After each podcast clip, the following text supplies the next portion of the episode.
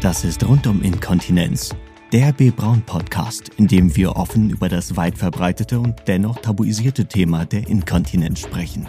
Wir teilen hier regelmäßig Wissen, Erfahrungen, Tipps und Tricks rund um Inkontinenz mit euch. All das erfahrt ihr von Betroffenen, Angehörigen und medizinischen Experten.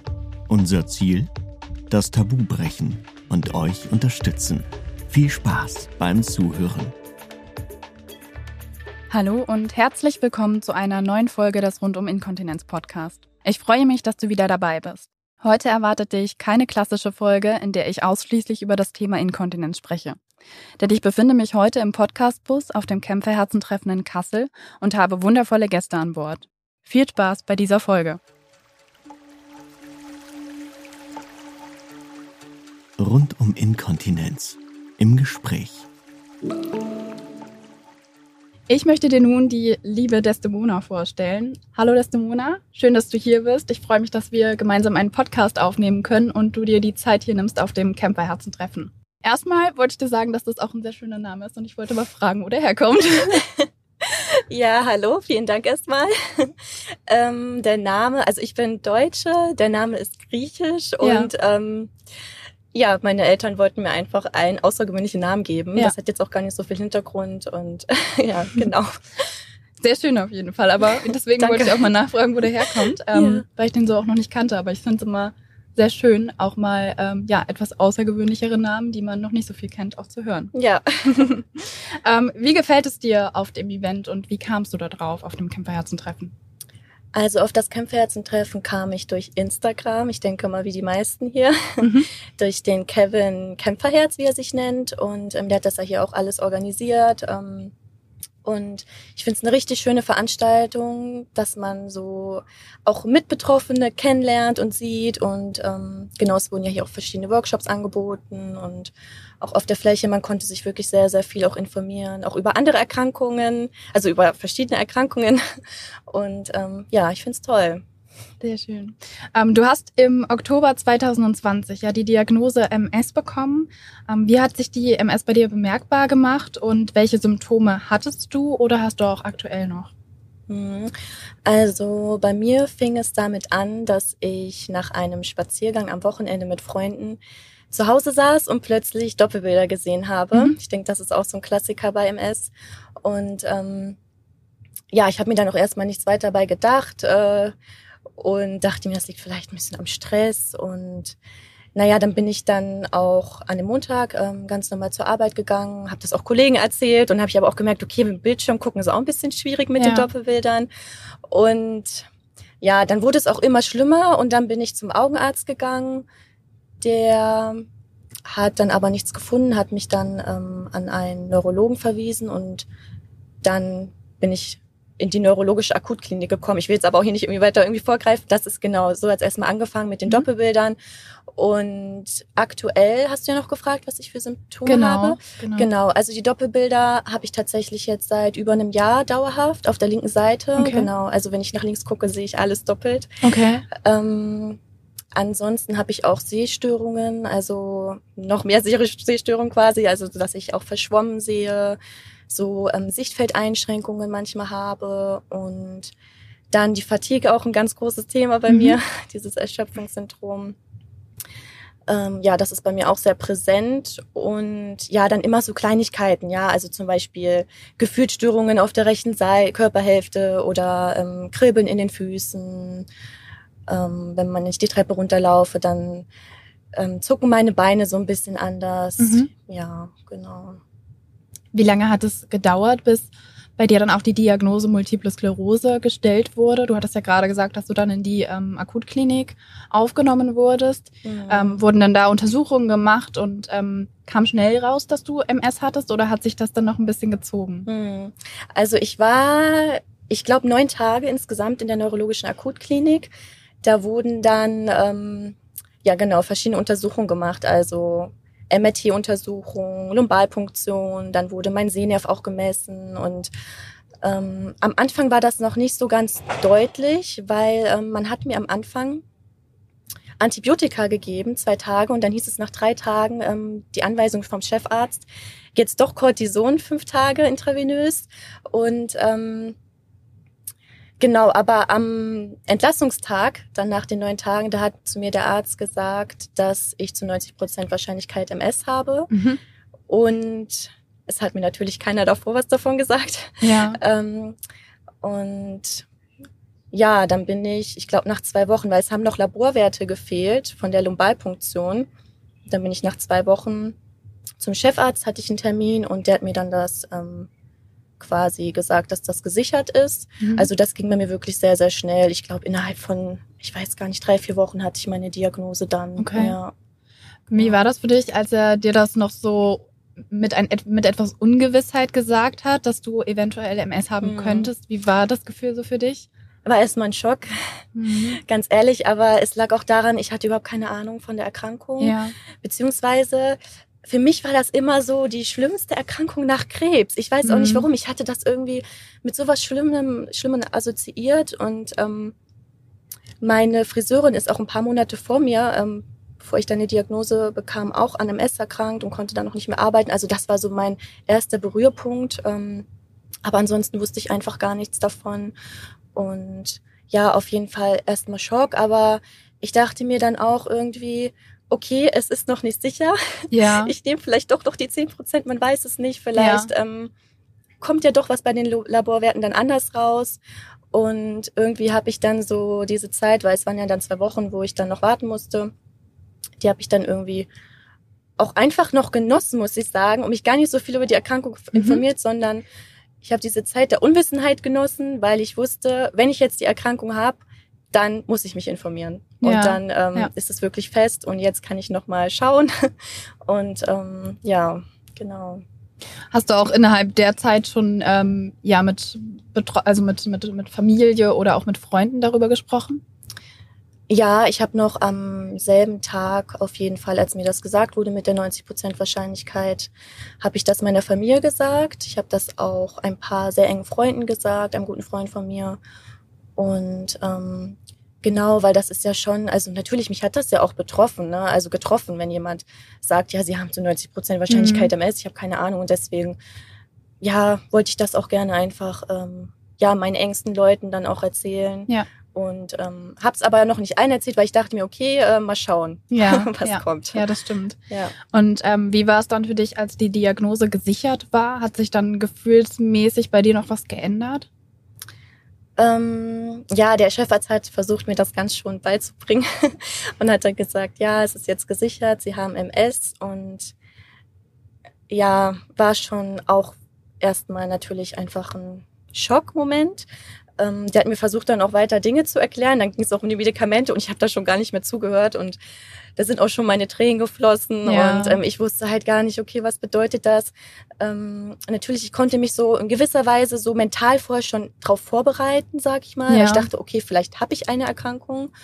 Ähm, aber ja, es war natürlich erstmal sehr viel Unwissenheit dabei, Ungewissheit und ähm, ich habe mich dann aber auch am selben Tag einfach sehr, sehr viel informiert. Also ich wollte dann genau wissen, was bedeutet das für mich und ja, genau. Ähm, und du hast gerade jetzt auch nochmal die Medikamente angesprochen. Wie ist es aktuell bei dir? Und die Symptome, die du eben erwähnt hattest, ähm, helfen dir deine Medikamente dabei, dass sie, sage ich mal, ein bisschen ähm, ja, schwächer werden oder dass du besser quasi auch mit den, mit den Symptomen umgehen kannst? Also ich nehme aktuell keine Medikamente. Okay. Mhm. Und äh, genau, der Chefarzt meinte auch, also meine Diagnose ist ja noch nicht so lange her, eineinhalb Jahre jetzt ja. ungefähr. Und der meinte zu mir, also der hat mir die Medikamente vorgestellt und hat zu mir aber auch gesagt, es ist jetzt meine Entscheidung, es ist vertretbar, wenn ich auch erstmal keine nehme und man schaut, wie sich die Krankheit entwickelt mhm. und dass man das nächste MRT abwarten sollte. Und ähm, das war auch so eine ziemlich schwierige Entscheidung, muss ich sagen, für mich, es war auch so die erste Entscheidung dann äh, mit der Erkrankung, nehme ich jetzt Medikamente oder nicht. Und dann habe ich mir gedacht, okay, er meinte auch, bei mir ist es jetzt noch nicht so auffällig, sag ich mal, im Gehirn. Und äh, habe ich mir gedacht, okay, dann probiere es erstmal ohne. Und ja, seitdem mache ich das auch so. Okay. Ja. Und ähm, hast du dich damals äh, schon über ähm, Social Media oder über das Internet zu, äh, bei anderen Betroffenen darüber informiert, wie sie damit umgehen und ähm, dich da oder da den Austausch gesucht? Ja, auf jeden Fall. Also ich war auch jetzt nicht jemand, der das verdrängt hat, sondern ich bin da sehr, sehr offen mit umgegangen und habe mir Bücher bestellt. Äh, der Chefarzt hat mir die DMSG-Seite empfohlen, ja. da habe ich mich belesen. Ähm, genau, dann Social Media habe ich auch ähm, genau Kontakt mit anders, also mit Mitbetroffenen gesucht, weil das war ja auch zur Corona-Zeit und genau das war vielleicht auch noch mal ein bisschen schwierig, weil ich mir da auch die Diagnose alleine quasi abholen musste. Ich denke, mhm. das hat auch ein bisschen ja, war auch irgendwie nicht so leicht, wenn man da so alleine sitzt, aber genau und ähm, durch Corona gab es jetzt auch nicht irgendwie so Treffen, sag ich mal, wo man sich mit anderen austauschen konnte. Deswegen habe ich das dann ja über Social Media dann gemacht. Ja, genau. Was hat sich für dich im Leben durch die MS verändert? Ja, also es hat sich einiges geändert durch die Erkrankung. Ähm, zum einen habe ich auch eine ganz andere Sichtweise generell bekommen. Also ich bin dadurch nochmal sehr, sehr viel dankbarer geworden. Ich weiß die kleinen Momente einfach so zu schätzen, weil ähm, es hat sich auch natürlich dahingehend verändert. Ja, man hat jetzt viele Symptome, man muss damit umgehen. Bei mir ist es zum Beispiel auch ja die Fatigue-Symptomatik, die mich mhm. sehr einschränkt. Und damit geht halt auch eine gewisse Unwissenheit einher oder Ungewissheit einfach ähm, auch ja, wenn man sich jetzt mit Freunden treffen möchte, sag ja. ich mal, und äh, die fragen ein, ja, hast du in drei Wochen Zeit? Ja. Und dann ist es halt schwierig, ähm, ja, da irgendwie so, so zuzusagen zu können, weil man einfach nicht weiß, okay, wie man weiß, wie es mir bis dahin geht. Ja. Und ähm, ich denke, das lernt man aber auch mit der Zeit. Und ähm, genau, ich hab, höre einfach jetzt sehr, sehr viel mehr auf meinen Körper mhm. und ähm, ja, schau einfach, ja, wann es vielleicht dann doch Zeit ist, auch mal wieder früher zu gehen von einem Treffen. Ja. Und ähm, ja, ich nehme die Situation aber auch einfach ganz anders wahr. Also dadurch, dass man ja auch einfach eingeschränkt ist und dann vielleicht auch mal Phasen hat, wo es nicht ganz so schlimm ist, dann freut man sich darüber ja. und ähm, ja, ist einfach irgendwie so mehr in der Situation. Ja. Im Hier und Jetzt, Im, würde ich sagen. Im Moment auch genau. dieses Thema Achtsamkeit, dass man im Moment viel anders und auch intensiver wahrscheinlich wahrnehmen möchte und wahrnehmen kann. Mhm. Ähm, weil es ja schon auch so, wie du es gerade gesagt hast, eine Ungewissheit ist und man weiß nicht, wie es einem zum Beispiel morgen geht. Und ähm, ja, ich ja. finde das sehr bemerkenswert und habe immer das Gefühl, ähm, dass der da auch sehr achtsam einfach auch durchs Leben geht. Ja, genau. Ja. Wie, wie ist das von deinem Umfeld, also bei Freunden und Familie? Ähm, haben sie da viel Verständnis, wenn du gerade auch sagst, okay, es gibt vielleicht dann auch mal einen Tag, wo ihr euch verabredet habt und es dir dann vielleicht nicht so gut geht, dass du dann auch spontan vielleicht absagen müsstest. Ähm, ja, ist, wie, wie sind da so die Reaktionen oder auch die Unterstützung von deinem Umfeld? Also ähm, ich kann sagen, ich habe ein sehr starkes Umfeld. Dafür bin ich auch wirklich sehr, sehr, sehr dankbar. Ja. Ich habe Freunde, die wirklich hinter mir stehen und die das auch nicht persönlich nehmen, wenn ich dann mal absage, ähm, weil die einfach von meiner Situation wissen und ja mir auch den Rücken stärken. Die fragen auch dann manchmal nach und ähm, genau, da kann ich schon sehr froh sein drüber, ja, dass ich sie habe. Sehr wertvoll. ja. Ähm, die MS ist ja die Krankheit der tausend Gesichter. Ähm, was bedeutet es heute für dich, mit der Erkrankung zu leben? Hast du Ängste ähm, oder auch Strategien entwickelt, wie du besser damit umgehen kannst? Also gerade auch mit Stress zum Beispiel? Die erste Frage, was das für mich bedeutet, ähm, Genau, also ob du Ängste hast, weil ähm, ja wir ja gerade gesagt hatten, dass die, dass es die Krankheit der tausend Gesichter ist mhm. ähm, und diese Ungewissheit, ob du da gewisse Ängste hast. Hm. Also ich muss sagen, am Anfang war das sehr verstärkt. Ich weiß noch, nach der Diagnose, ich glaube, die ersten Wochen bin ich aufgewacht und habe erstmal gecheckt, kann ich alles noch bewegen?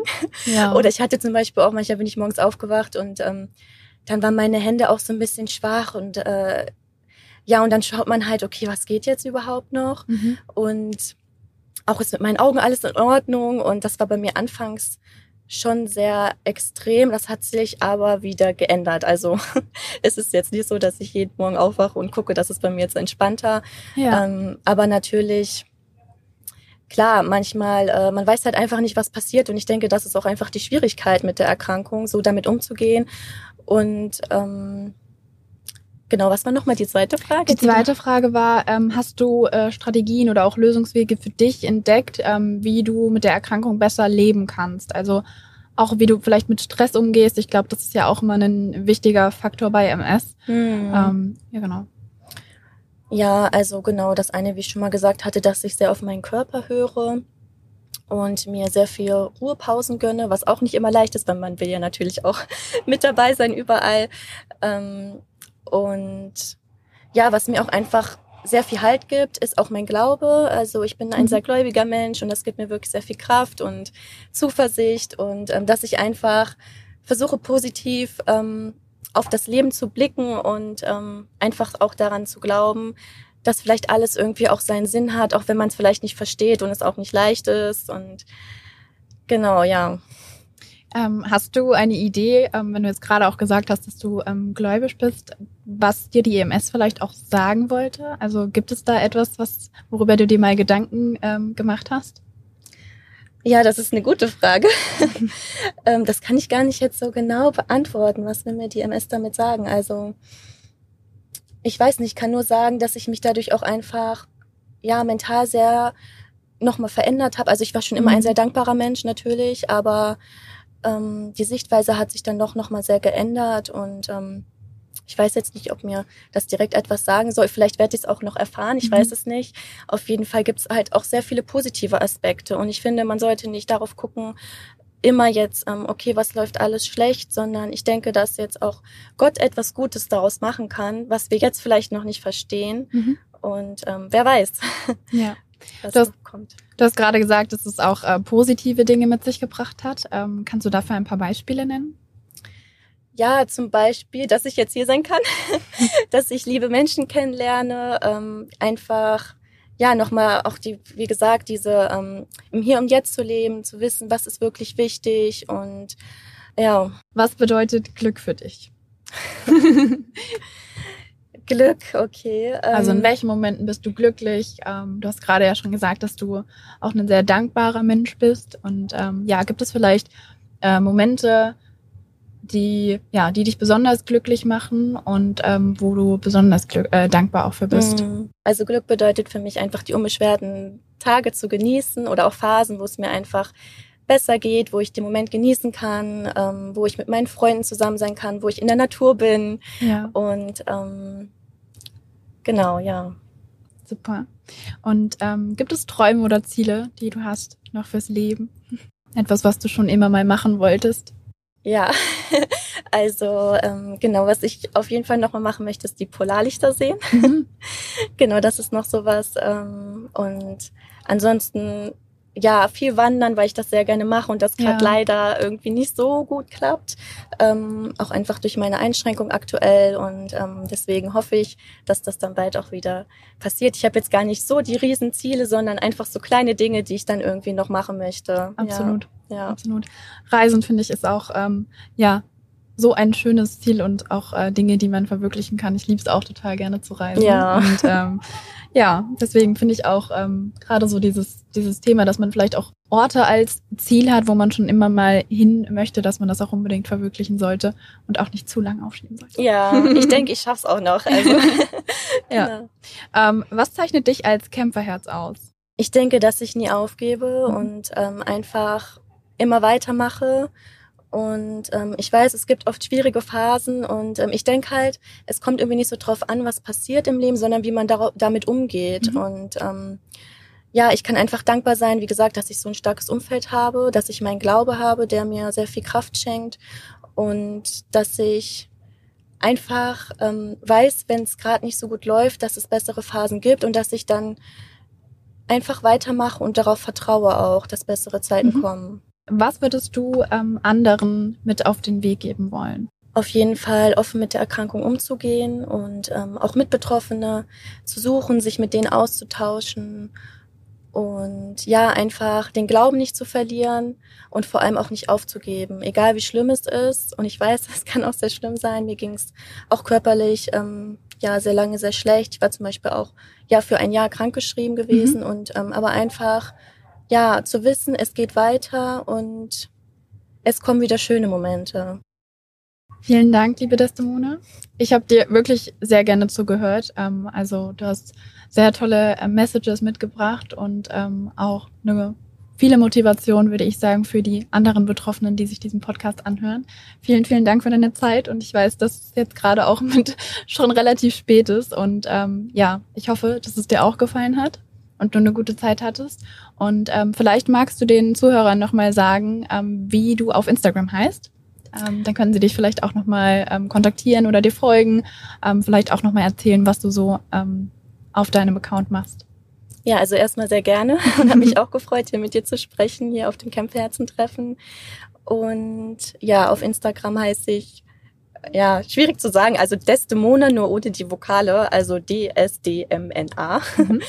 ähm, und ja, ich versuchte auch ein bisschen Aufklärungsarbeit zu leisten und auch, ich habe das auch ähm, angefangen mit Instagram, um auch, um auch mit anderen in Kontakt zu kommen, mit, ähm, mit Betroffenen und ja, einfach auch zu zeigen, ähm, was MS eigentlich überhaupt bedeutet, weil ich wusste es zum Beispiel gar nicht, mhm. ich hatte ja überhaupt keine Ahnung davon und ja, das einfach auch, ähm, dass man einfach erfährt, äh, wie, wie ist es mit MS zu leben, ja.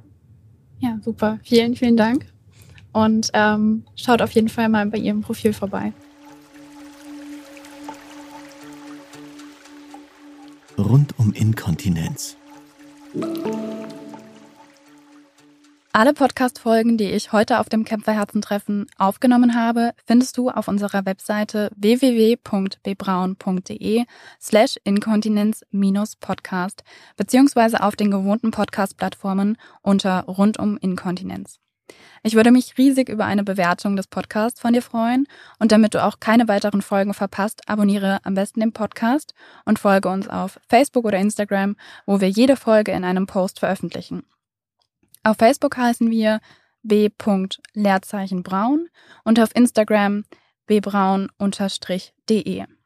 Zu guter Letzt möchte ich, noch, möchte ich dich noch darauf hinweisen, dass wir als Homecare-Versorger auch Patienten zu medizinischen Hilfsmitteln beraten und diese in der Häuslichkeit anleiten und versorgen. Wenn du mehr darüber erfahren möchtest, wer wir sind und was unsere Leistungen sind, dann schau gerne auf unserer Webseite vorbei unter www.bbraun.de slash homecare. Wir freuen uns auf dich. Bis dahin, ich habe mich gefreut, dass du eingeschaltet hast und äh, freue mich auf die nächste Podcast-Folge. Bis bald. B. Braun. Sharing Expertise.